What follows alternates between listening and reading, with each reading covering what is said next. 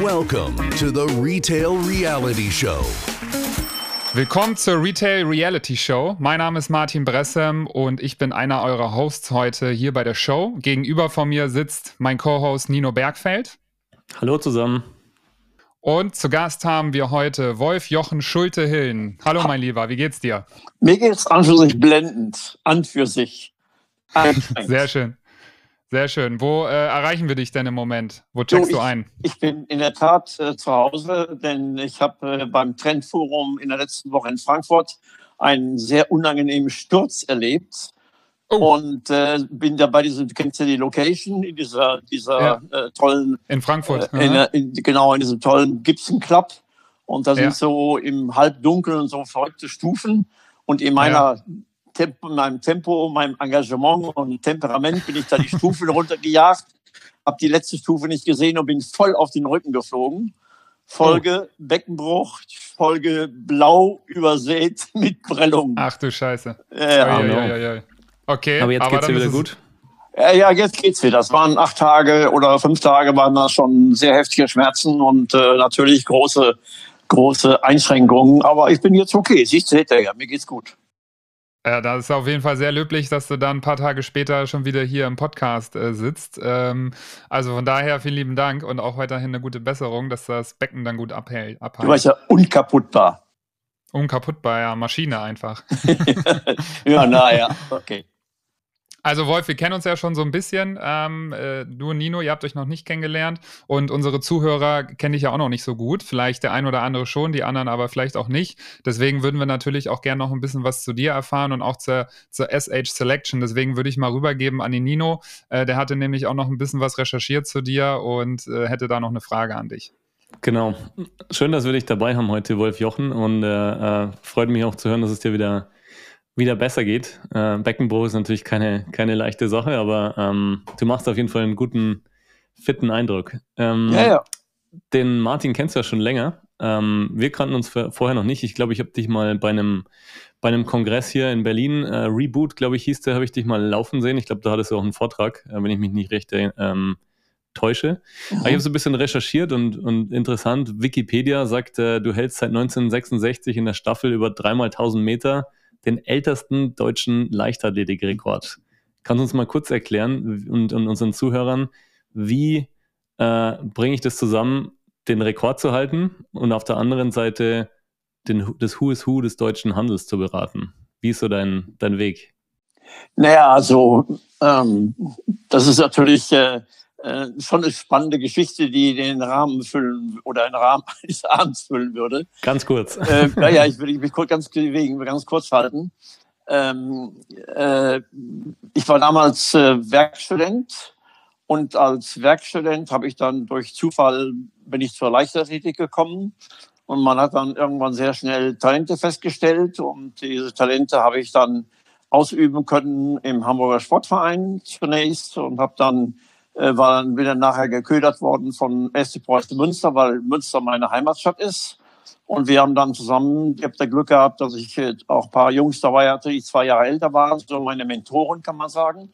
Der Norbert und der Camper, die im Grunde auch äh, ihrerseits sehr starke Medaillenträger waren von den Olympiaden. Und ich hatte den, wir haben dann Staffel gelaufen und wir haben dann damals den Rekord gelaufen und der bis heute noch steht. Das heißt, der wird heute noch gelaufen bei den deutschen Meisterschaften. Wir sind damals 13 Sekunden schneller gelaufen, als in diesem Jahr der deutsche Rekord gelaufen worden ist. 13 Sekunden über dreieinhalb wow. Meter. Äh, das, und das auf Aschenbahn noch mit langen, dicken, langen Spikes. Das war schon eine tolle Geschichte.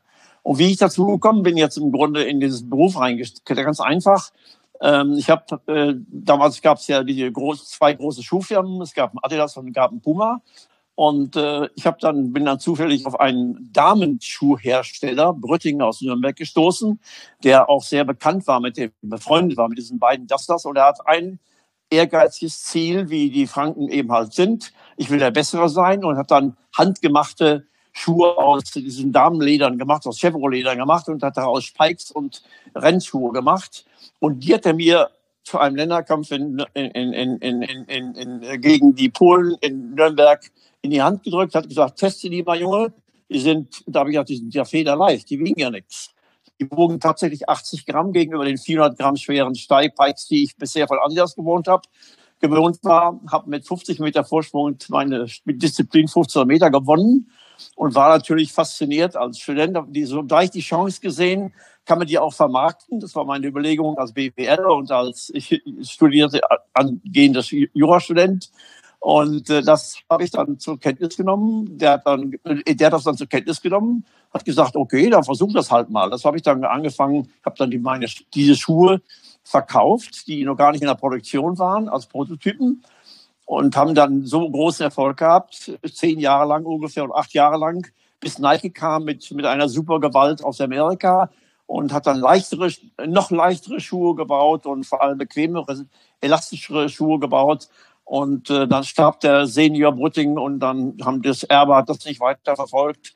Und äh, ich habe dann aber aus diesem aus dieser, dieser Situation des Verkaufs als Werkstudent, als Student noch, die Gelegenheit gehabt, auch mal im Markt mich umzuschauen. Habe dann als Skifahrer auch dann die Firma Nordica äh, festgestellt. Es war ein Schuhmacher, der sechs Paar Schuhe am Tag machte. Und als ich mich da, mir von ihm ein paar Schuhe maßschneiden lassen und äh, die dann auch genau im selben Stil auch verkauft habe, ähm, ist das Unternehmen nach 20 Jahren, nachdem ich aufgehört habe und am Benetton verkauft wurde, hat 6000 Schuhe pro Tag gemacht und ist also Weltmarktführer. Dann gab es dazu, gab es die Firma Elesse, die machten dann die Skihosen dazu passend. Und die war, die war auch dann äh, äh, marktgleich schnell innerhalb von ein paar Jahren ähm, Weltmarktführer durch die Sponsoring von Becker und Graf, die dann natürlich gewonnen haben. Und so kam ich dann in diesen ganzen Vertriebskanal hinein und habe dann Schritt für Schritt im Grunde letztendlich auch mein Vertriebsnetz aufgebaut auf, auf Deutschland und dann auf Europa und habe dann den Zugang bekommen zum, Deutsch, zum internationalen Handel und zum deutschen Handel und zu internationalen und zu dem ganzen Lifestyle-Markt. Mhm. Bis zu dem Punkt, wo du deine Firma gegründet hast, ich glaube, ähm, unsere Zuhörer kennen nicht, nicht zwangsläufig was du und SH Selection macht. Du bist Experte für Retail-Themen. Ich habe viel recherchiert. Ich habe auch einen anderen Podcast zu dir gehört. Kannst du vielleicht in Kürze mal sagen, was, macht, was machst du? Was machst du als SH Selection? Welche Kunden berätst du? Welche Themen deckst du so ab? Ja, also wie gesagt, ich komme aus dem Vertrieb, habe also im Grunde am 1.2., um 1.1.1972, also vor 50 Jahren, ähm, meine Firma gegründet. Die IHK hat mir gerade eine große Urkunde verliehen dazu. Ich war ganz überrascht, wie schnell das geht. Das ist Wahnsinn, ja, ja. Und ähm, die ähm, äh, und diese ganze, die gesamte Weiterentwicklung, die Veränderung durch die erste Welle der Filialisten, die wir verkauft haben, an die Warenhäuser, die wir verkauft haben, an die, an die vielen Sport- und Freizeit-Einzelhändler, die es damals noch gab und die damalige Konzentration, die in den 80er Jahren begann und in den 90er Jahren fortgeschritten ist, äh, verjüngte sich und verringerte sich das Netz, auch durch die Fusion der Warenhäuser, verringerte sich das Netz unserer Konkurrenten. Der Wettbewerb wurde unglaublich hart. Das heißt, unsere Zwischenhandelsstufe als Importeur und als Distributeur, ich habe ja mit ausländischer Ware gehandelt im Wesentlichen, mhm. wurde immer knapper, die, die, die Margen wurden immer knapper und wir mussten damit unser Sortiment wahnsinnig ausweiten. Äh, ich habe dann nachher mit, mit Kappa verkauft, LS verkauft, ich habe dann Converse äh, revitalisiert vor vielen Jahren.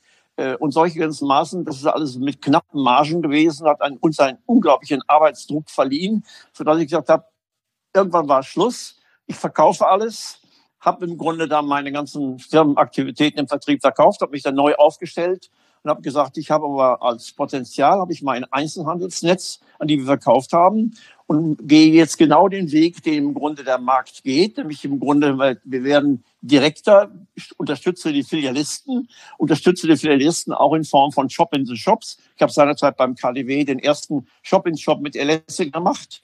Ähm, der erste Job in Job in der Lesse gemacht mit einem riesen Erfolg und hatte also schon Erfahrung, wie das geht mit dem, mit dem Handling und mit der Logistik der Ware und habe dann äh, das Glück gehabt, äh, auch auf, durch meine französischen Verbindungen und amerikanischen Verbindungen an solche Marken zu kommen wie Sephora, wie ähm, Habitat, wie Muji, die ich dann aus Japan ähm, in Europa eingeführt habe. Das Businessmodell für äh, Uniqlo Deutschland oder Expansionsmodell für Business, äh, Expansionsmodell für Uniqlo in Europa auf die Beine gestellt habe. Und somit habe ich mit einmal eine ganz andere ganz anderes Geschäftsmodell gehabt, habe im Grunde dann den zweiten Schritt, der analog ist zu der ganzen Entwicklung im Einzelhandelsmarkt, bin ich den ganz aktuell und zeitnah mitgegangen. Und äh, das ist dann, äh, dadurch kam ich dann automatisch auch in die Gespräche mit den Entwicklern. Es kam dann in den 80er Jahren ja auch dann und 90er Jahren dann auch zu der Entwicklung der Einkaufscenter und der ganzen äh, strukturierten großen Filialisten. Da kam H&M, da kam Sarah. Natürlich habe ich Sarah seinerzeit auch als erster auch mit, mit Otto in Verbindung gebracht und habe die Gründung für diese Marke ähm, in die Texte in Europa, in Deutschland gelegt. Und das waren so die, die, die, die normalen Wege. Damit kam ich auch zu den Entwicklern. Und die Entwickler wurden hellhörig, sagten, Mensch, ich hätte eine solche Kenntnis über den Lifestyle-Markt. Das sind ja unsere Zugpferde neben Lebensmitteln in unseren Malls und in unseren, in, in unseren Betrieben. Und habe dann Aufträge gemacht und habe dann die Nutzungskonzepte fürs Alexa in Berlin, fürs MyZeit in Frankfurt, in, ähm, für Roppongi Hills in Tokio, äh, für Festival City in Dubai, äh, von der Aldar-Gruppe Just Island das sind so die Aufträge, die ich damals abgewickelt habe für die Einkaufszentren und für die großen Vertriebskanäle. Das ist das Thema. Heute, äh, irgendwann wird man ja auch nicht müde, sondern man wird aber im Grunde dermaßen viel äh, Informationen, sodass ich mich im Grunde jetzt etwas zurück, sehr, sehr deutlich zurückgelegt habe und mich wirklich, Luxus leisten kann, mich auf weniger interessante Produkte zu konzentrieren, die mir Spaß machen auf der einen Seite, auf der anderen Seite äh, mich aber auch dann, äh, äh, sag mal, beschäftigen und im Grunde letztendlich auch nicht alt werden lassen. Mhm. Super interessant. Ich glaube, äh, unglaublich interessanter äh, Werdegang ja, von, vom Leichtathleten zum Vertriebsprofi mit eigenem Netzwerk hin zu äh, einer Kollaboration und einer Entwicklung, äh, Projektentwicklung mit globalen Marken. Super interessant.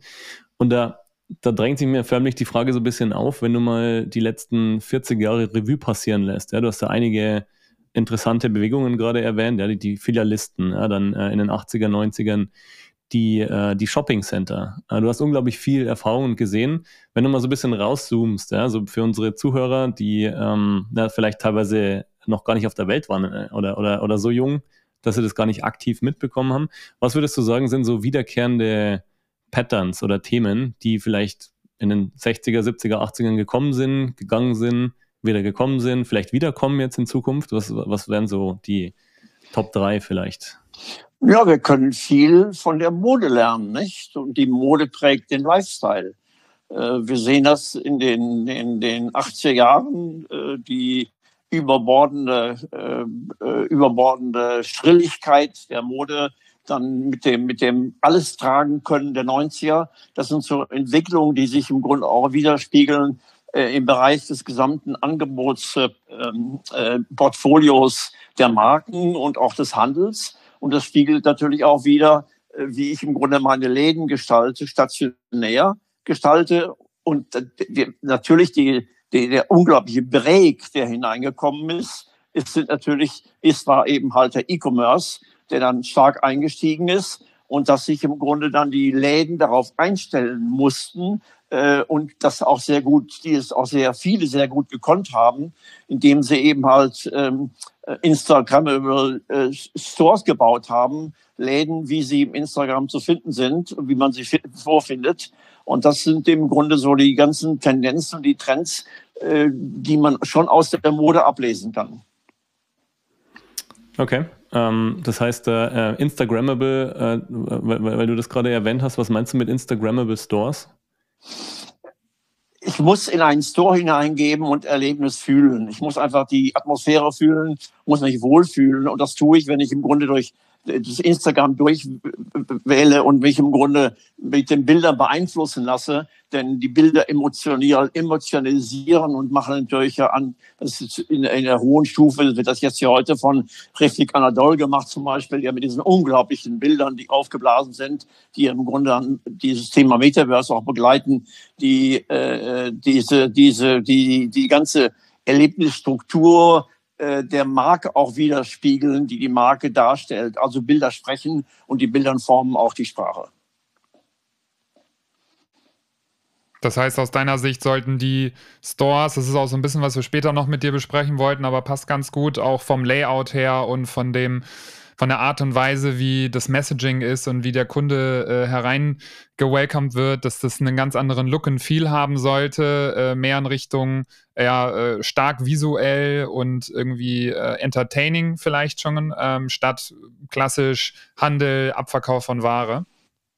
Ja, also ich war im März war ich in, ähm, in Madrid, äh, war dann kurz nach der Eröffnung von dem Nauen Wow ähm, in, auf der auf der auf der ähm, äh, Gran Via ein ehemaliges Hotel, was dort gab, das Hotel Roma, war ja markant oben mit, diesem, mit, dem Erd, mit der Erdkugel oben drauf äh, auf der Gran Via. Ähm, das hat ein ehemaliger äh, CEO von äh, El Corte Inglés äh, zu seinem Lebenswerk erkürt, nachdem er da ausgeschieden ist. Und das ist im Grunde ein Store der Zukunft. Das ist ein Store auf sieben Ebenen, der sich neu entwickelt hat, wo im Grunde äh, diese, diese, die, die, der, der, der beschränkt sich auf vor allem sehr, sehr, sehr stark auf regionale Marken, auf regionale Designer, äh, bildet nur 200 ähm, äh, Marken im Store ab, aber 250 auf der parallel laufenden Webseite. Es gibt im Grunde eine Kundenregistrierung. Man kann also im Grunde, sollte auch on appointment arbeiten. Es werden auch nur so viele Kunden in den Laden gelassen, wie das Verkaufspersonal, Fachpersonal hervorragend geschult ist im Grunde ermöglicht, sich mit den Kunden auch zu beschäftigen. Und jede Etage hat ein anderes Flair. Es ist ein Erlebnis, diesen Laden zu betreten. Und es ist ein Erlebnis, wie ich es gehört habe. Ich bin nur einmal da gewesen. Wie ich gehört habe, hat sich in der Zwischenzeit seit März bis heute dreimal die gesamte, die gesamte Atmosphäre des Hauses verändert. Wow. Und jede Etage verändert. Now and Wow ist das? Bitte? Now and Wow heißt das in Madrid? Wow, ja, W-O-W. Hm? Mhm. Okay, interessant, das kannte ich noch gar nicht. Gran Via, auch interessant. Das ist mhm. so die neue Entwicklung, finde ich. Und äh, meine, die anderen Department Stores geben sich wahnsinnig viel Mühe, indem sie sich sehr stark mit Designern kooperieren, nur wenn ich mit 100 Designern kooperiere, habe ich auch keine Aussage mehr. Ich arbeite lieber mit einem Designer richtig stark, profiliere den und kann dann sicherlich mal umschwenken auf den nächsten im nächsten Jahr. Aber es ist ein hoch, hochspannendes Thema, was wir was mich natürlich auch zurzeit derzeit, derzeit sehr stark äh, beschäftigt. Mhm. Was, vielleicht eine gute Überleitung du, auch, ne? Ja, ähm, Bitte? wollen wir auch eine, eine Frage vielleicht dazu noch, was, weil du gerade gesagt hast, es ist so ein, ein Store-Konzept der der Zukunft. Und äh, du hast ja gerade gesagt, wenige Designer, ja, so in gewisser Weise eine Kuratierung pro, pro Stockwerk. Das habe ich auch in einem anderen Podcast mal mit dir gehört. Was sind denn so andere Elemente äh, von einem zukunftsträchtigen Retail-Konzept? Naja, das, du hast gerade angesprochen, das Kuratieren, das sorgsame Kuratieren. Also wenn ich im Grunde letztendlich, ich muss, und das ist, dazu hilft mir ja ganz extrem das Internet. Dazu hilft mir ganz extrem meine Kundenbeziehung. Dazu hilft mir ganz enorm äh, äh, mein, meine Intention, eine, eine Community aufzubauen. Je stärker ich meine Community habe, desto mehr kenne ich sie. Aber ich kann sie nicht verwöhnen mit allem. Ich kann nicht heute äh, Balenciaga und Valentino und Gucci und Tralala alles nebeneinander bauen und sagen, wir sind die Größten mit allem. Nein, du musst Schwerpunkte setzen und diesen, Schwer und diesen, diesen Schwerpunkten folge ich mit individuellen regionalen Designern. So wie wir es zum Beispiel hier ähm, Freunde von mir aus Amerika machen, ähm, äh, die äh, äh, mit tausend Designern in der Welt zusammenarbeiten aus 100 Ländern und dann letztendlich Drops von denen, mit denen produzieren und diese Drops werden dann implementiert in die jeweiligen Läden und das ist äh, befeuert dann als letztendlich auch die Attraktivität. Ich muss ein permanent wechselndes Bild haben auf dem, auf auf dem auf dem Standort. Ich muss natürlich dann, das kann ich machen, so kann ich es spielen, mit wenn ich eine entsprechend große Community habe. Und die will ich mir eben halt durch meine Kundenkenntnis, durch meine Information. Ich kann damit aber auch ganz klar, so wie das Nordström macht in Amerika oder auch Nike macht oder andere machen, ich kann das auch sehr stark, kann ich meine großen Flächen reduzieren auf kleine Flächen. Und dann habe ich sogenannte Local Stores. Da bin ich im Grunde nur noch Showroom. Und als Showroom kann ich genauso aktiv sein. Ich habe eben gesagt, der Wow macht ja so etwas, allerdings auf großer Fläche. Weil das als in einer Metropolenstadt mit Millionenstadt, da kann ich nicht mit 300 Quadratmetern einen solchen äh, Aufschlag machen. Da muss ich schon fett auftreten. Das ist ja im Grunde die große Tendenz, ähm, äh, diese sogenannten Statement Stores in, nur auf Megacities zu beschränken. Die haben, die kann man nicht im Grunde in einer kleinen Stadt wie Lüneburg oder in Münster platzieren. Die muss man schon in Megacities produzieren, weil ich da im Grunde auch die entsprechenden, ähm, äh, die entsprechende Frequenz habe. Also welche Elemente für so Future Stores neben der Kuratierung und auch dieses Vielleicht in dem Fall ist es ja, äh, dass du neue Welten eröffnest, ne, über mehrere Etagen. Also so höre ich daraus. Du hast einmal diesen Wow-Effekt durch Atmosphäre, durch Welten, die eröffnet werden, aber auch interessantes Sortiment und auch eine gewisse Community-Lastigkeit, irgendwie Check-in-Mechanismen etc. Also gibt es noch weitere Elemente, die du als äh, zwingend erforderlich siehst für Retailer, um in Zukunft Bestand zu halten und auch die Community zu begeistern, weil das ist ja am Ende des Tages das Wichtigste, mhm. dass man die Leute begeistert und dass sie überhaupt noch Bock haben, in die Innenstadt zu gehen und dann, wenn sie da sind, in deinen Laden und eben nicht ins nächste äh, äh, tolle Café oder Restaurant. Also, wie kriegt man denn überhaupt in, äh, in der Zukunft die Leute in die Läden reingezogen? Welche, welche Elemente braucht es denn wirklich? Also man muss nah am, nah am Lifestyle sein, nah eben rund am ähm, äh, wissen, was im Grunde Thema ist. Man muss die, die Trends auf jeden Fall mitnehmen, nicht immer sich voll darauf konzentrieren, aber man muss sie mitnehmen, muss zeigen, das können wir auch, das machen wir auch. Und wir müssen insbesondere immer wieder neue Warenbilder schaffen und neue Angebote schaffen. Und ideal ist es, wenn ich im Grunde einen Entertainment-Spezialisten mit in meinen in mein, mein Marketing mit, in mein Management mit hineinbringe, der dafür Sorge trägt, dass im Grunde immer Bewegung auf der Fläche ist. Ist nichts schlimmer als im Grunde ähm, äh, äh, ruhige, sterile Stores, die im Grunde keine Aussage haben. Das kann ich nicht nur durch Bilder und durch irgendwelche Bildwände oder, oder, oder bewegte Bilder ähm, ähm, emotionalisieren. Das muss ich auch emotionalisieren auf der Fläche, die, wo, mit, der, mit der Ware und vor allem mit kompetenten Verkäufern. Das ist ja unser Problem, was wir heute haben, dass wir die schönsten Läden zum Teil haben, aber keine Verkäufer auf der Fläche. Ich meine, worunter leiden denn äh, ein Galeria-Konzept und unsere Warenhauskonzepte in der Welt. Die leiden doch darunter im Wesentlichen nicht, dass sie nicht genug Ware haben. Das ist schon der Fall und die geben sich ja alle wahnsinnig Mühe. Ich war ja gerade wieder in Frankfurt in der großen Fläche Galeria. Ja, wenn da kein Verkäufer auf der Fläche ist, der der kompetent hilft, dann kaufst du auch nichts. Da bist du auch, gehst wieder raus, da hast du, siehst du keinen Nutzen. Dann setzt du dich auf dein, ein, ein, äh, gehst, trinkst einen Kaffee, gehst an dein Smartphone und bestellst dann eben bei, bei, bei, wo auch immer, Amazon oder Sarah, Zalando oder wo auch immer, bestellst du deine Ware. Also im Grunde, das, das Personal spielt ja eine ganz große Rolle. Wo, was würdest du sagen, warum, warum Warum haben wir kein Personal? Ist der, ist, sind es die politischen Rahmenbedingungen? Ist es die, die, die, ähm, ja, vielleicht die Bezahlung? Sind es die Rahmenbedingungen? Unattraktivität, unattraktiv. Es ist also im Grunde, ich muss, man muss ja heute auch wissen, wen will ich als Verkäufer haben.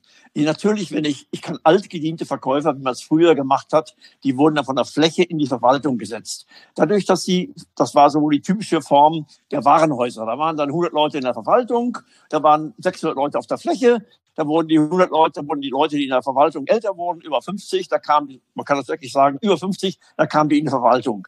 Dadurch, dass in der Verwaltung abgesteckt wird und heute alles zentralisiert und digitalisiert ist, brauche ich die Leute in der Verwaltung überhaupt nicht mehr. Also werden die Leute auf der Fläche älter. Ich habe keine Möglichkeit, die im Grunde anders mehr zu, zu beschäftigen. Also bleiben sie auf der Fläche und werden auch, wenn sie nicht von Natur aus im Grunde äh, verkäuferisches Talent haben oder Bock haben mit ihren Kunden, werden die mit ihren Kunden älter. Und dann sterben sie irgendwann und dann stirbt auch die Fläche. Dann stirbt auch die Attraktivität der Fläche. Ich muss versuchen, junge Kräfte auf die Fläche zu bekommen, muss versuchen, den Alten einen entsprechenden Ausstand zu geben, dass sie im Grunde in der Lage sind, im Grunde andere Jobs anzunehmen, aber nicht mehr auf, unbedingt auf der Fläche oder andere Bereiche übernehmen, wie Strümpfe oder Miederwaren, diese Dinge, die, wo man also vertrauenserweckend Möbel, wo man vertrauenserweckend auch ältere Kräfte sehr gut einsetzen kann. Aber mit junger Mode kann ich im Grunde eine 60-jährige ähm, Mama und Großoma nicht mehr im Grunde einsetzen.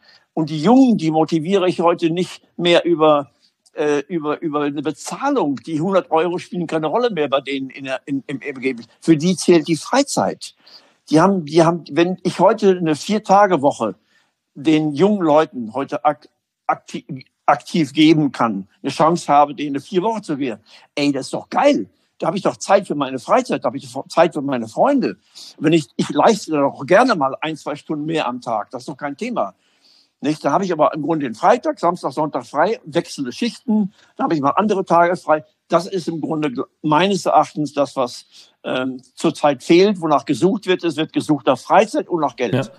Ich habe da auch eine, eine persönliche Hypothese, ja. ich nenne es immer den Store Rockstar. Ja. Wie, wie sieht so die, die junge Generation von, äh, von äh, ähm, Store-Mitarbeiter aus? Und einer, und du hast vorhin auch schon erwähnt, äh, Instagram, ja, Generation Z ja. und Generation Alpha jetzt auch schon, äh, die langsam nachkommen, die wollen vielleicht dann natürlich auch eine Bühne. Ja? Die sind es gewohnt, äh, äh, sechs, sieben Stunden am Tag äh, vor dem Telefon zu verbringen. Ja? Wenn man sich mal die Nutzungsstatistiken ansieht, TikTok, Instagram, die sind es gewohnt zu broadcasten. Ja? Und mein, eins meiner Hypothesen, es gibt mehrere Elemente und Komponenten, ja, Bezahlung ist sicher eine, ist, dass der Händler von morgen diesen Menschen, die es wollen, natürlich auch eine Bühne geben muss, damit die ihre eigene Followership oder du hast es Community genannt, aufbauen. Ja, was sagst du dazu?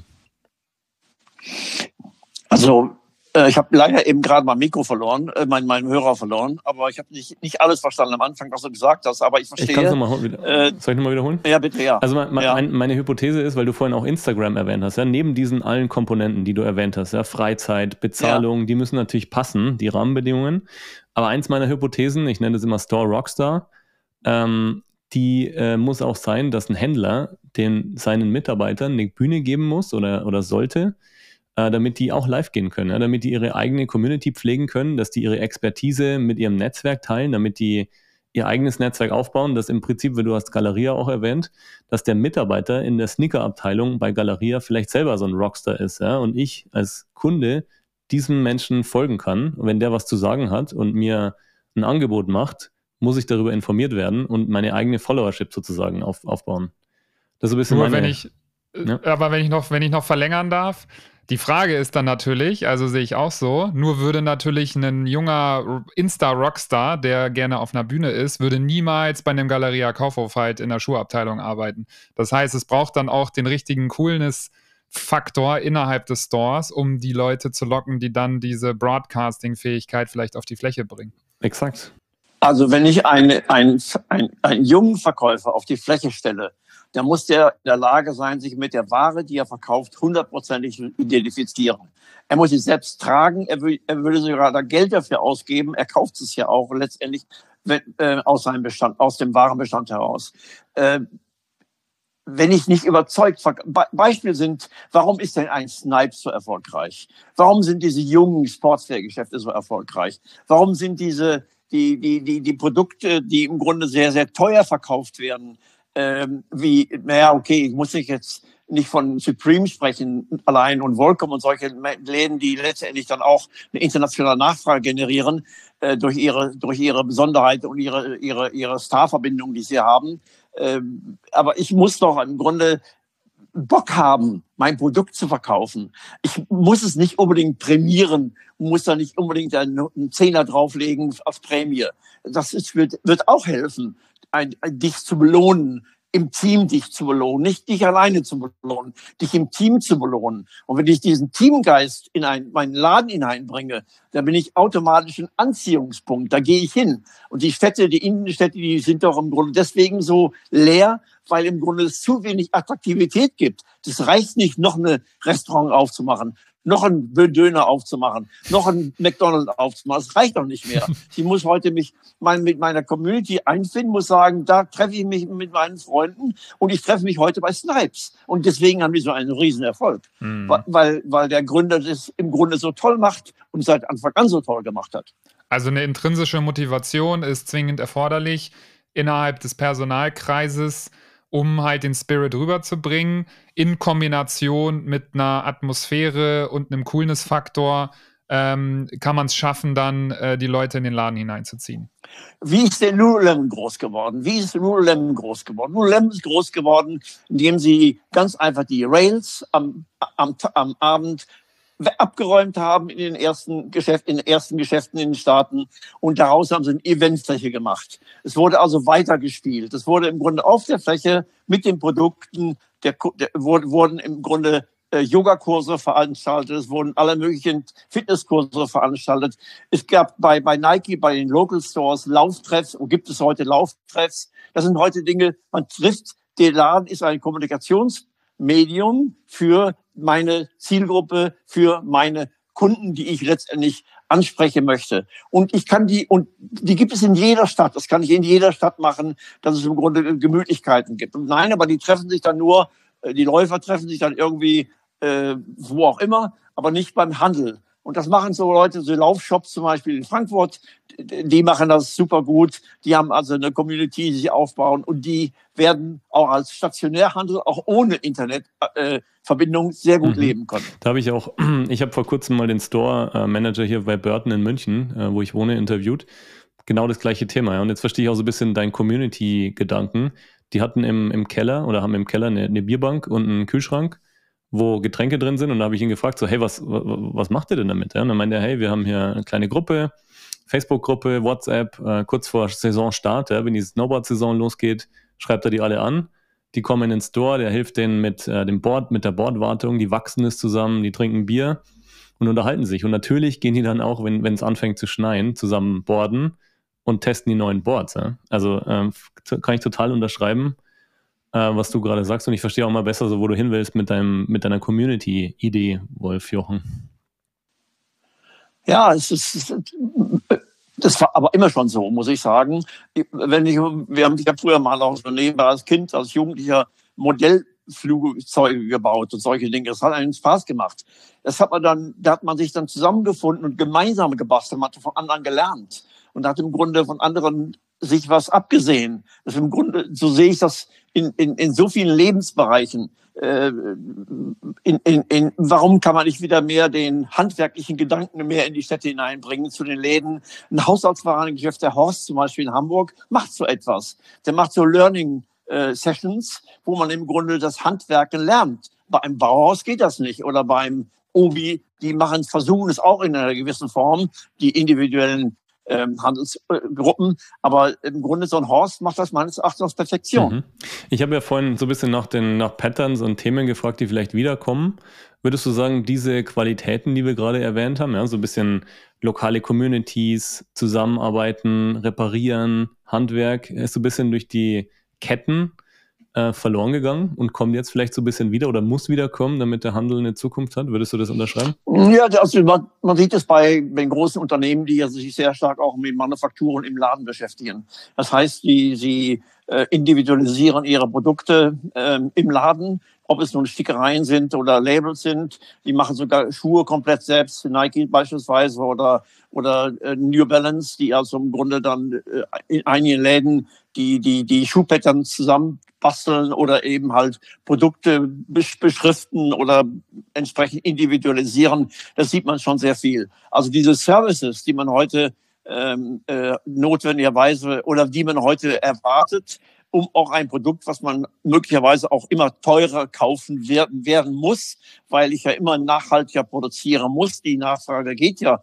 im Grunde ganz klar in den, die Richtung Sustainability. Und wenn ich aufwendiger ich produziere, desto teurer muss einfach zwangsläufig die Ware werden. Also muss sie mir einen längeren Wert erhalten. Und da muss ich auch in der Lage sein, einen Reparaturservice anzubieten. Ich sage, du kannst die Hose kaufen, die kostet zwar 100 Euro mehr, aber dafür gebe ich dir aber auch, die, das ist eine relativ, ist nicht der neuesten Modetrend entsprechend, aber die kannst du immer tragen deine Basics sind das. Und diese Basics kann ich dir im Grunde wiederum entweder reparieren oder austauschen oder was auch immer ich kann sie recyceln. Das ist ja auch der Trend zu den, zu den ganzen, ähm, äh, äh den ganzen Läden, die im Grunde mit, mit, mit ähm, Used-Produkten heute mhm. arbeiten, die im Grunde ihre Second Life haben. Das hat, ich habe vor kurzem auch das Buch von dem Shui Na gelesen, hier Let My People Surf. Das ist der Gründer von Patagonia. Den kennst du sicherlich auch, Wolf Jochen. Perfekt. Super Perfekt. Beispiel. Die machen das ich liebe die seit, Marke. 80, seit den 80ern, äh, machen die ja schon Reparaturen. Die reparieren, ich glaube, 30.000 oder 40.000 Teile im Jahr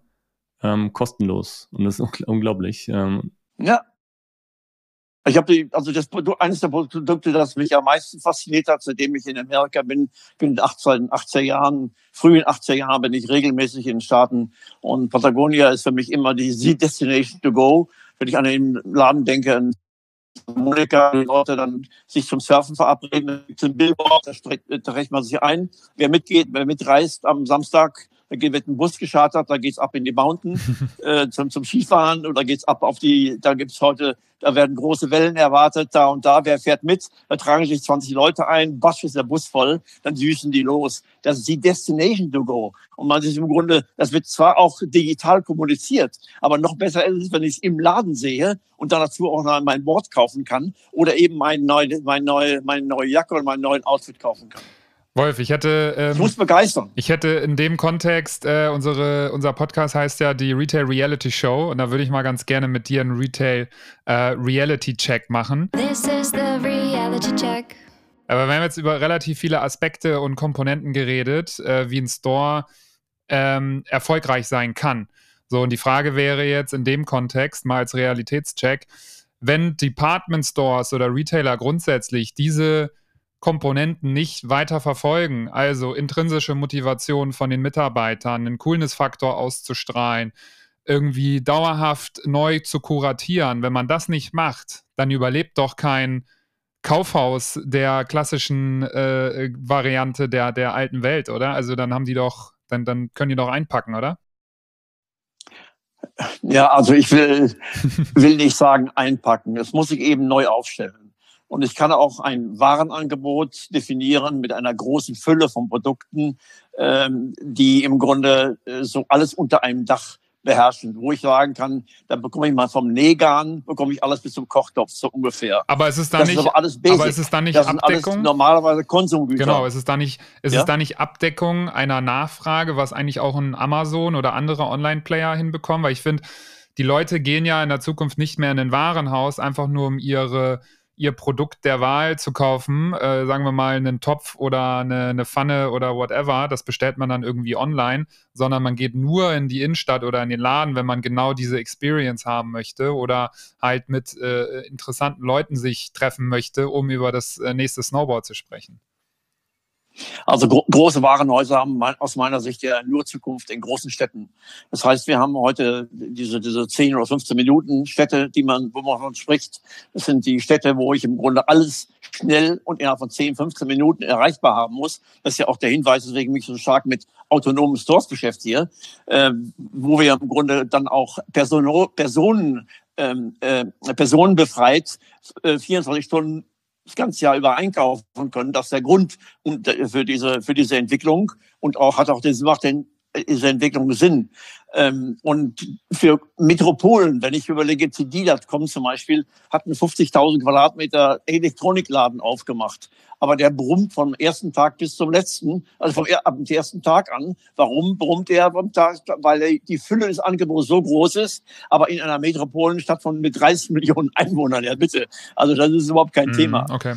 Nicht? Also da fährt man dann einmal im Jahr hin oder zweimal im Jahr hin, aber das reicht ja schon. Da hast du schon deine Millionen Kunden. Mm, okay, verstehe. Also Abge abgesehen davon befeuert, meine, der, das ist ja auch das Thema der, der großen Internethändler wie TD.com und, und auch äh, Amazon siehst du ja auch, dass sie stationär werden durch ihre verschiedenen oft stationäre Punkte brauchen, um eben halt auch greifbar zu sein, dass man im Grunde äh, letztendlich dann auch ein Feeling für die Marke bekommt und endlich einmal Kontakt haben möchte zu dem Internetanbieter, der mir meine Ware verkauft. Mhm. Okay. Einen Gesprächspartner zu haben, nicht nur, nicht nur ähm, eine Automatic Voice. Mhm.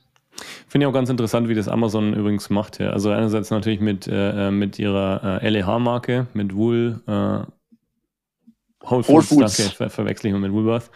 Ähm, und auf der anderen Seite, ja, wenn ich mal in so ein Amazon 4-Star reinlaufe, ähm, auch ganz interessant, wie die den kuratieren und wie vor allem die Navigation im Store ist. Ja? Die, die, die, die machen das ja nach Kategorien und packen einfach die, die Top-Seller, ja? die halt mehr, äh, die, die top bewerteten Produkte, die mehr als vier Sterne haben, in diesen Store. Äh, fand ich ganz interessanten Ansatz.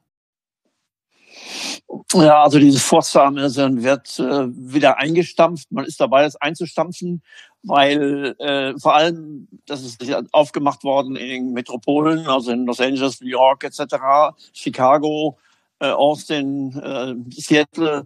Ähm, äh, sie rollen es nicht aus, weil zu viele Touristen in den Städten sind und die letztendlich dann auch regional, und da kommen wir auf den Punkt der Regionalität, wiederum ihre regionalen Ansprüche bedeckt haben wollen. Und das läuft mittlerweile komplett äh, entgegen den Geschmäckern mhm. oder dem, den, den Bedürfnissen der Kunden der Ostküste oder der Westküste.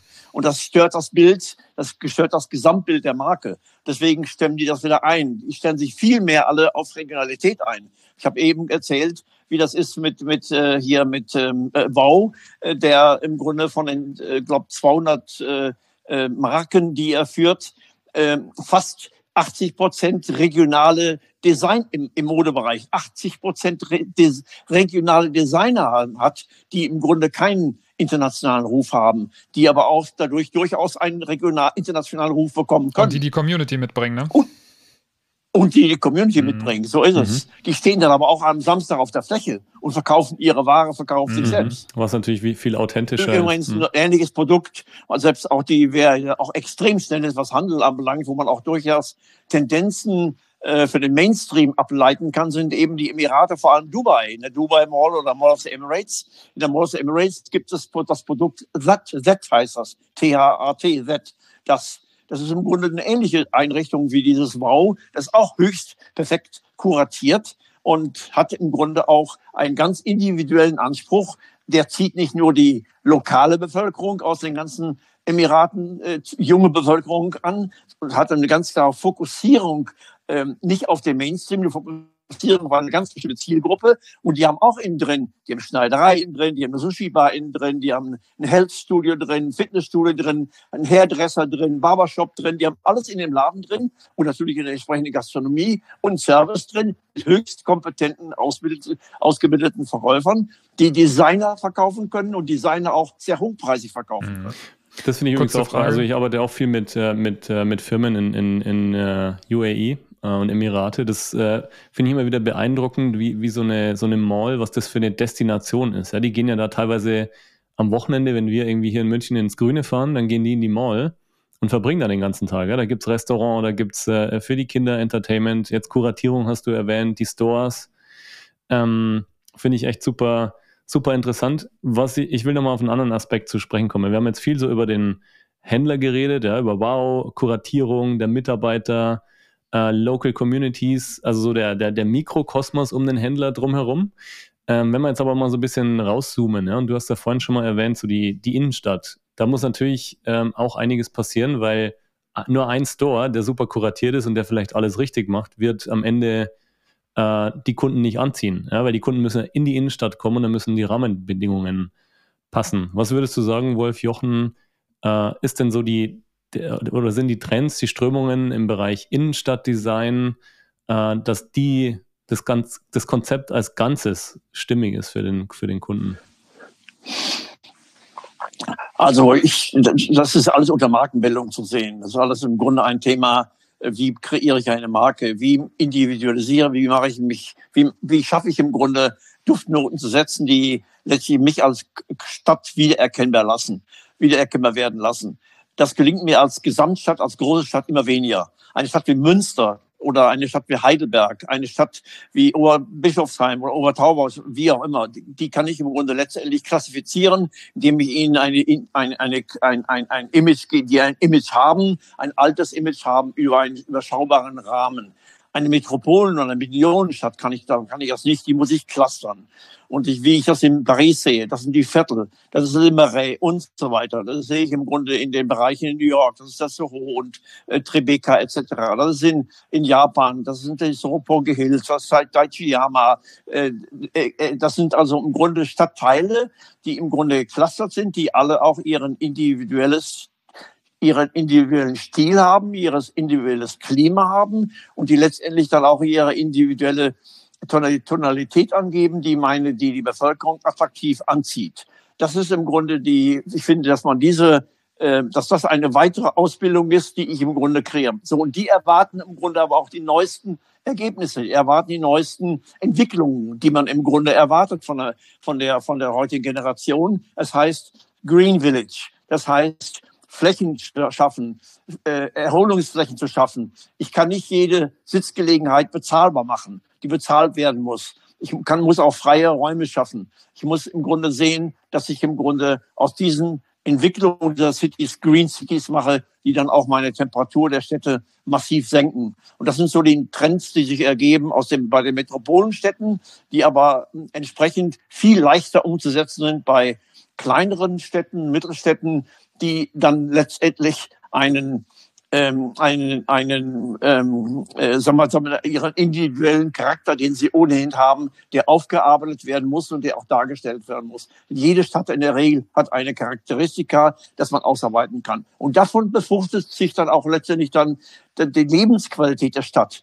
Dann fährt man nicht mehr aus dem Umfeld von München nach München, weil es in meinem, in meinem ja, Rosenheim, das sind vielleicht Ausnahmen, klar, logisch, aber eben in meinem, meinem Suburb im Grunde nicht diese Attraktivität gibt. Die kann ich auch in meiner eigenen Stadt äh, kreieren. Da muss ich mir nur eben halt Wert, Wert geben. Und mich nervt momentan extrem die, diese Fördermaßnahmen, die im Grunde vom Bund ausgegeben werden. Da wird ja mit der Gießkanne Millionen gestreut. Und da, die, die, die, die Leute, die stehen da mit den offenen Händen, empfangen diese Millionen. Und, und zwar auch Unternehmen, die im Grunde überhaupt keine Ahnung haben vom, von Stadtentwicklung, die geben es halt nur aus und da werden also die Gelder massiv verpufft. Ich finde, dass man sich mehr Zeit nehmen muss, im Grunde sauber zu kuratieren. Da müssen auch entsprechend, wie es auch in vielen Städten auch Gott sei Dank geschieht, da muss man im Grunde positiv geschieht, im Grunde Arbeitsgruppen schaffen, die im Grunde Schritt für Schritt eine solche Adaption möglich machen. Ich muss ja auch für ein, wenn ich ein Ladengeschäft aufmache, in einem Ladengeschäft, äh, ähm, äh, wenn ich ein neues Sortiment anbiete, dann muss ich auch zwei, drei Jahre warten, bis dann ein solches, ähm, äh, wenn, bis es Früchte trägt. Genauso ist es auch bei Städten. Da kann, kann ich nicht erwarten, Hebel umdrehen, hat Erfolg, hat nicht Erfolg. Ich brauche da drei Jahre. Ich brauche für jede Geschäftsentwicklung heute in dieser, trotz der schnelllebigen Zeit, trotz der Möglichkeit, im Grunde, wenn ich nicht was ganz, wenn ich jetzt das Ei des Kolumbus erfunden habe, und so innovativ bin, ähm, was den Zeitgeist entspricht, dann brauche ich da eben meine zwei, drei Jahre mindestens. Ähm, da, da, das ist doch eine, eine, eine Mammutaufgabe für einen Stadtentwickler. Oder, oder wer ist am Ende derjenige, der, der sowas entscheidet? Du musst ja mit den Investoren arbeiten, die wahrscheinlich ganz andere Interessen haben. Ja, es ist, das ist bei ne? unserer Heterogenität unserer kommunalen äh, Strukturen haben wir die Situation, aus der letztendlich der Rat entscheidet. Und der Rat ist meines Erachtens in vielen Städten eben nicht so kompetent aufgebaut äh, und vertritt zu viel Individualinteressen, äh, dass sich im Grunde dann die, die, sag mal, die, die, die, die Meinungsbildung, die, diese Meinungsbildung in der Richtung, wie ich sie gerade beschrieben habe, kaum äh, durchsetzen lässt. Wir haben so viele tolle Meinungsforscher in Deutschland, die im Grunde auch in Deutschland, nicht nur international, auch in Deutschland, die im Grunde was von Stadtentwicklung verstehen, die auch kompetent sind. Nur die können nicht alle 100 Städte gleichzeitig bedienen oder 200 Städte. Das geht nur one by one. Und da kann die eine Stadt von der anderen was ablesen. Ich muss nochmal, wie ich eben gesagt habe, bei der Stadtbildung, bei der Stadtquartiersbildung oder bei der Kiezbildung muss ich genauso die Städte clustern. Und die muss ich mir Schritt für Schritt vornehmen. Gibt es nicht auch ein Problem dann bei den Immobilieneigentümern, Wolf, dass die ähm, natürlich irgendwo ihre Miete erzielen wollen und das meistens irgendwie über zig Jahre angelegt ist, dieses Investment auf die Immobilie und man dann natürlich mal zwischendurch ein Pop-up machen kann für ein paar Monate. Aber im Grunde braucht es ja mehr als nur ein Pop-up für ein paar Monate, um äh, innerhalb eines Stadtzentrums oder innerhalb eines Viertels attraktive Bereiche zu kreieren. Ne? So, so zum Beispiel, als wir mal in Berlin da ähm, rumgelaufen sind, wo Horizon den Store hat und HM Secondhand und so, ne? da hast du ja ein nach dem anderen, was total spannend ist. Aber da frage ich mich, funktioniert sowas dann auch in anderen Städten oder auch in Kleinstädten? Und wie wird das dann finanziert, wenn es jetzt nicht zufällig ein HM ist oder eine andere Brand, die da mal was Neues ausprobiert? Weil die gerade die jungen Startups haben ja vielleicht nicht die Budgets für die Mieten ähm, äh, zu dem, was die äh, Eigentümer haben wollen, dann langfristig? Äh, das ist eines der Hauptprobleme. Ich habe das mal gerade so isoliert dargestellt. Das Clustern, das Bilden von Geschmacksmustern oder entsprechenden äh, zielgerichteten, kuratierten Angeboten, ob es nur Gastronomie ist, Handel ist, Werk, äh, Service ist, etc. sind und Wohnen, das kann man ja wunderbar clustern. Theoretisch es scheitert, scheitert sehr, sehr viel an der Praktikabilität. Es sind wenige Städte bereit, die sogenannte Distriktbildung zu fördern. Das heißt, die Business Improvement Districts zum Beispiel, die sich ja erfolgreich in großen Städten wie New York abgebildet haben, die ja da, die erst dazu geführt haben, dass sich die einzelnen Stadtteile so deutlich herausgearbeitet haben. Der Meatpacking District entscheidet sich komplett von dem, von Nolita und von Soho und wie auch immer. Die haben im Grunde die, die einzelnen Distrikte sind entstanden durch die Business Improvement Districts. Das heißt, da haben die Eigentümer äh, die Verpflichtung mit übernommen, zwar gesetzlich geregelt, im Grunde einen gewissen Beitrag zu leisten für, wenn sie 80 Prozent oder wie viel auch Prozent auch immer zustimmen, je nachdem, wie das geregelt ist pro Stadt, wenn sie zustimmen, bestimmte, äh, bestimmte Investitionen zu leisten das ist Amerika ist da schon ein Vorbild. Ich denke mal auch an das Überleben von Shoppingcentern. Der Williams Sonoma ist ja mit einer der größten, der äh, Williams Sonoma nicht der, ähm, ähm, ähm, äh, da der, wer ist der Properties? Ähm, Simon, oder? Äh, Simon Properties. Simon Properties ist einer der größten Entwickler in Amerika. So vergleichbar mit der ECE oder Unibail. Diese, diese, diese Simon Properties hat sich bereits bei großen, einigen der großen Handelsgruppen, die bei denen Hauptbieter sind, gesellschaftlich eingebracht. Der vertritt das Interesse des Immobilieneigentümers und erwartet natürlich auch eine optimale Performance des Händlers, trifft vor allem auf Filialisten zu ähm, die ja gar nicht mehr so gleichmäßig 100 Prozent in allen Filialen funktionieren können. Wie gesagt, Manpower, Frequenzen und so weiter abhängig. Da habe ich im Grunde die, die, der hat einen Einfluss auf die Geschäftspolitik des einzelnen Filialisten und kann dadurch auch im Grunde seine Miete bestimmen. Das heißt, er kann diese sechs, acht oder zehn Prozent Miete leichter abführen, wenn er sich damit einklemmt. Er kann aber nicht nur fordern. Das heißt, es ist abhängig von der Performance des jeweiligen Einzelhandelsgeschäftes. Und das ist der große Vorteil ähm, bei dieser Situation. Und ich sehe auch, wenn, ein, wenn eine Stadt in der Lage ist, ihren Eigentümern klarzumachen, dass sie nur dann eine Überlebenschance haben. Und da muss man das Worst-Case-Szenario ja. auch klopfen. Da muss ich wirklich von, von, ähm, äh, von, von leeren Zentren und da muss ich wirklich von leeren Städten sprechen und sagen, vom Verfall der Städte sprechen. Da muss ich den Leuten wirklich das Horrorszenario vorbilden, um sie zum Einlenken zu bewegen und da auch zur Bereitschaft zu finden, im Grunde diese Wege mitzugehen. Denn wenn ich im Grunde eine starke Performance innerhalb der Stadt habe, umso stärker habe ich aber auch mein, meine mein, mein Mietspiegel, so stärker kann ich im Grunde meinen Mietspiegel und somit auch die Profitabilität der Immobilie retten. Das sieht man bei den Beispielen für Münster zum Beispiel. Wir haben, und wir haben komplett gleich laufende Mieten. Wir haben kaum einen Mietverfall. In den ausgefransten Lagen ja, aber in Stadt, Innenstadtlagen null. Das heißt im Gegensatz, wir sind vor sich völlig stabil. Das gleiche ist in München, Stadtmitte genau das gleiche. Da gibt es natürlich Schwankungen. Wenn ich extreme Mieten gehabt habe von 700 Euro Quadratmeter, dann muss ich jetzt mal runter oder von 1000 Euro Quadratmeter runter. Das sieht man im Grunde in den ganzen Städten, wo im Grunde diese Clusterbildung funktioniert und wo man im Grunde hinbekommen hat, eine entsprechende saubere Kuratierung des Warenangebots, des Serviceangebotes und des gastronomischen Angebotes, Entertainment im Grunde herzustellen, dann erreiche ich auch hohe Mieten. Was, was wäre für dich so der, der Vorzeige, äh, das Vorzeige, die Vorzeigestadt in Deutschland, die das äh, sehr gut gemacht haben? Ja, in Deutschland sind ja viele Städte dabei, sich zu neu aufzustellen. Das ist, äh, ich habe eben gerade mein, mein, mein, mein, meine Lieblingsheimatstadt Münster genannt, die ich wirklich als Vorbild darstellen möchte. Die ist natürlich auch äh, durch, durch die Atmosphäre letztendlich auch gekennzeichnet durch diese einmalige städtebauliche Atmosphäre, die man dort äh, in der Stadt wiederfindet, auf vergleichbaren Wegen. Aber ich denke, wir haben so viele historische Städte, die diese Charakter haben, die möglich sind. Äh, Städte wie Frankfurt, da habe ich schon Schwierigkeiten. Da gibt es, wie gesagt, diese, diese, diese Shopping-Mall-Atmosphäre, äh, Zeil, die dann im Grunde aber, wenn man das Publikum, ich das letzte Woche wieder gesehen, das Publikum da auf der Zeil rumläuft, da kriege ich alles Schaudern. Also wirklich, das ist keine, das ist kein Einkaufserlebnis, das ist kein Erlebnis, ein Stadterlebnis. Ich spreche nicht mehr von Einkaufserlebnis. Es muss ein Erlebnis sein, in die Stadt hineinzugehen, sich mit Freunden zu treffen und dann automatisch damit im Grunde auch irgendwas mitzunehmen, zu kaufen. Denn letztendlich habe ich mein Angebot sowieso im Netz. Und wenn ich keinen Bock habe, wenn ich nicht äh, äh, ähm, wirklich nicht das Gefühl habe, äh, oder ich muss eben halt mich so zur Destination kreieren, dass ich im Grunde zu der Destination etablieren, dass ich wirklich genau weiß, ich werde angelaufen, weil ich eben halt eine hm. Besonderheit habe. Müssen wir mal nach, ab nach Münster, Nino. Machen wir mal einen Ausflug. Den Wolf besuchen. Retail Reality Check vor Ort. Ja, es gibt viele Städte. Ladendetektiv. Ja, es gibt viele, Stadtdetektiv.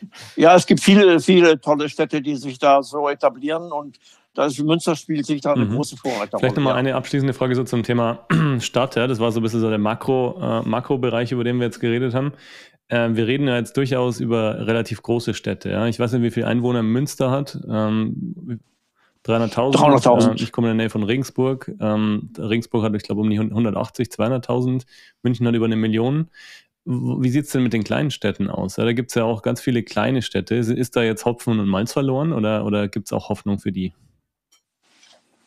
Nee, die gibt's große Hoffnung. Also äh, Kleinststädter werden Probleme haben, weil sich da Filialisten einfach nicht mehr hinwagen werden, weil die im Grunde letztendlich auch ihr, ihr, ihr Angebotsnetz, Store, äh, stationäres Angebotsnetz ausdünnen und sich sehr stark aufs, äh, aufs E-Commerce verlagern und darauf konzentrieren. Das werden dann mehr Showrooms. Ich muss meine Ladenfläche verkleinern. Ich muss im Grunde daraus einen Showroom-Charakter machen, wie das früher mal Otto gemacht hat.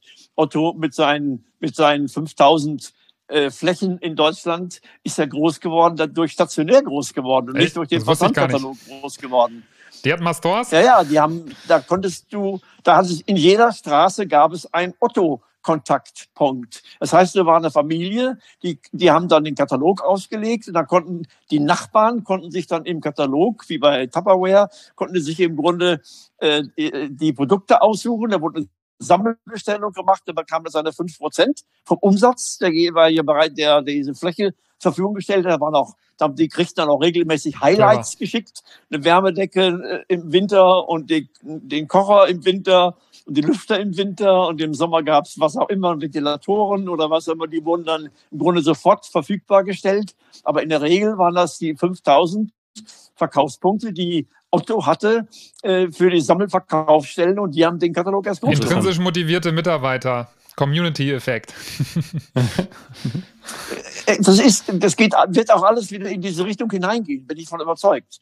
Ich glaube, dass wir meine, wir haben das ja bei Salando erlebt, wenn ich überlege an die Salando-Party meiner jüngsten Tochter, die damals 16 war, als das mit losging mit Salando, dann haben die sich zu sechs, sieben, acht Freundinnen getroffen und haben sich äh, Gut- Guthaben von ihrem, äh, von ihren Eltern geben lassen, 20 Euro, 30 Euro, was auch immer, und haben wild eingekauft, was denen Spaß gemacht hat. Und als die Ware kam, da war wieder so eine Party im Gange, da haben die alle sich wechselseitig ihre Klamotten angezogen und haben das, was sie nicht mochten, zurückgeschickt. Das war's dann. Aber dennoch ist ein Umsatz hängen geblieben. Es waren dann eben die 300, 400, Also- 500 Euro, die dann letztendlich, dann letztendlich in die Kasse bei Salando Also statt. Tupperwaren-Party, äh, Fashion-Partys bei den Teenagern, ja? Das ist, ich, das, Wir haben diese, diese Gruppendynamik hast du ohne Ende unab. Diese, diese Clubs zum Beispiel, die ja im Grunde ja extrem sind. Die ganzen Buying-Clubs, Shopping-Clubs, die es ja überall gibt, äh, die es überall gibt in der Welt mittlerweile, in Deutschland weniger, ähm, wo wirklich dann äh, äh, der sagt, dieser, die, durch diesen Clubgedanken ähm, äh, denke an die die die die äh, Savage X Fenty zum Beispiel. Savage Fenty von der Rihanna Rihannas. Kollektion. Mhm. die Rihanna Kollektion kennst du wahrscheinlich. Das sind so die ersten stationären Läden in Vegas und in Los Angeles aufgemacht worden. Ich glaube die gehen jetzt auch nach London äh, die leben nur von der von der Gruppendynamik das heißt die versuchen im Grunde äh, nicht so gut äh, bestückte Frauen im Grunde eben halt toll äh, zu durch die Miederwaren entsprechend super zu designen und super zu stylen und damit im Grunde äh, äh, äh, wirklich dann äh, eine, eine, eine, eine, eine Nachfrage auslösen, die dann im Grunde letztendlich dazu diesen Umsätzen führt, die machen. Interessant, wusste ich, äh, wusste ich auch nicht. Und das ist ein Abonnement. Coty zum Beispiel. Coty, nee, nicht Coty, wie heißen die? Uh, anyway. Glossy. Glossy. Mhm. Gloss, Glossy. Glossier. Glossier. Äh, Aus Amerika. Da, hast ein, da schließt du ein Abonnement ab. Du kriegst dann, kriegst dann ähm, äh, regelmäßig jeden Monat kriegst du bestimmte, genau wie bei äh, Savage Fenty, X Fenty kriegst du genauso, kriegst du regelmäßig deine entsprechenden äh, neuesten Farben und die neuesten Vorschläge, Make-up-Vorschläge automatisch zugeschickt. Dein Paket kannst du bestimmen, indem du äh, 20, 30 oder 40 äh, Dollar pro Monat bezahlen möchtest und nur 10 Dollar bezahlen. möchtest. Auch für 10 Dollar kannst du schon jeden Monat, also die Zwölfjährige oder Zehnjährige kann auch für 10 Dollar im Monat immer, immer ihr neues Make-up tragen und sich dann aber auch dann dieses Make-up, was ihr gefällt, dann auch nachbestellen. Nike macht das mit, mit den, mit, mit äh, ihren, ihren mit äh, den Schuhen, die sie letztendlich dann auch wieder zurücknimmt. Das heißt, du kaufst im Abonnement, kaufst du dann im Grunde für Kinderschuhe zum Beispiel. Wenn du hast die Kinder, die sehr schnell aus den Schuhen herauswachsen, die können dann für 30, 40 Dollar im Monat oder weniger auch, können die immer ihre sechs Paar Schuhe, bis zu sechs Paar Schuhe mhm. bestellen und bekommen und tragen die auf und schicken sie dann zurück. Und die werden dann Secondhand verkauft und da werden sie nachher mhm. geschreddert. Also drei Stufen letztendlich. Und das ist eine tolle Verwertung der Produkte. Und das bedeutet im Grunde auch eine unheimlich starke Kundenbindung. Und das heißt im Grunde ein sehr großer Aufwand. Und du hast es eben angesprochen, das hat alles was mit Marketing zu tun. Alles was mit Management, äh, mit Marketing zu tun und mit Markenbildung zu tun. Äh, für heute würde ich gerne die, meine letzte Frage loswerden. Ja, vor, vor dem Hintergrund der jetzigen Zeit. Wir haben einen Krieg in Europa, wir haben eine Pandemie immer noch äh, vielleicht hoffentlich am Abklingen, wir haben Inflation, wir haben ganz viele Probleme und Baustellen und es war schon mal wesentlich einfacher für Händler und Marken.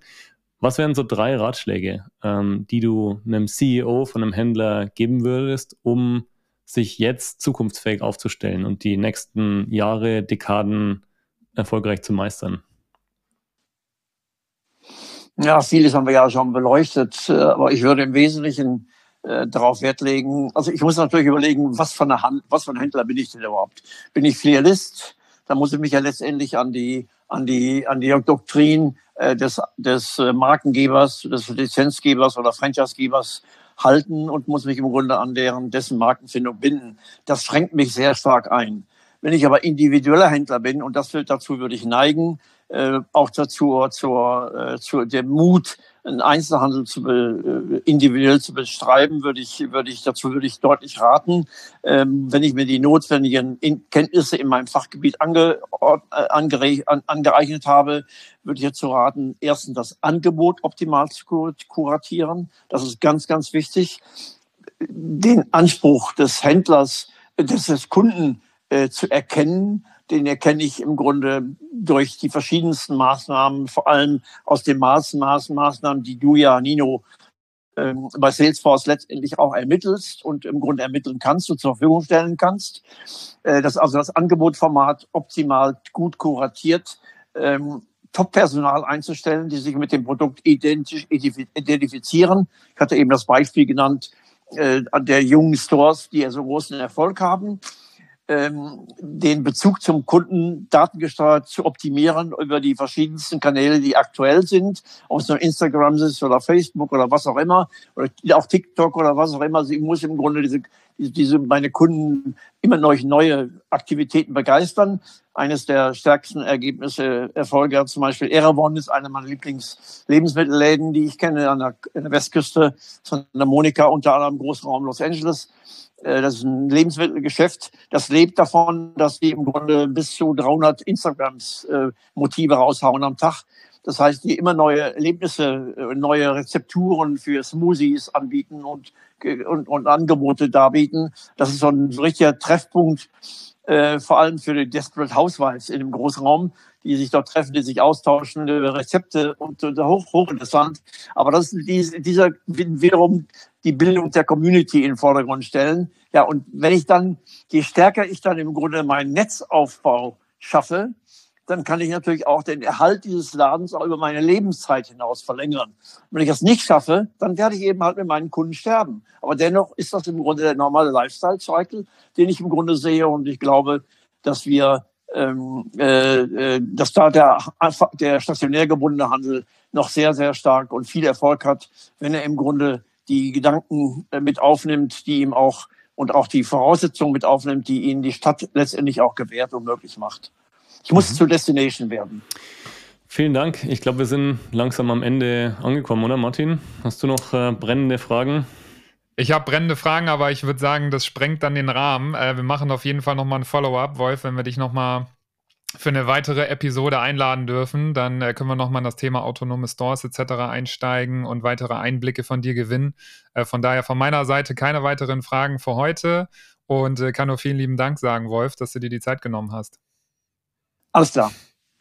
Danke, Wolf. Euch alles Gute. Bis demnächst. Schönen Tag Ciao. noch. Ciao.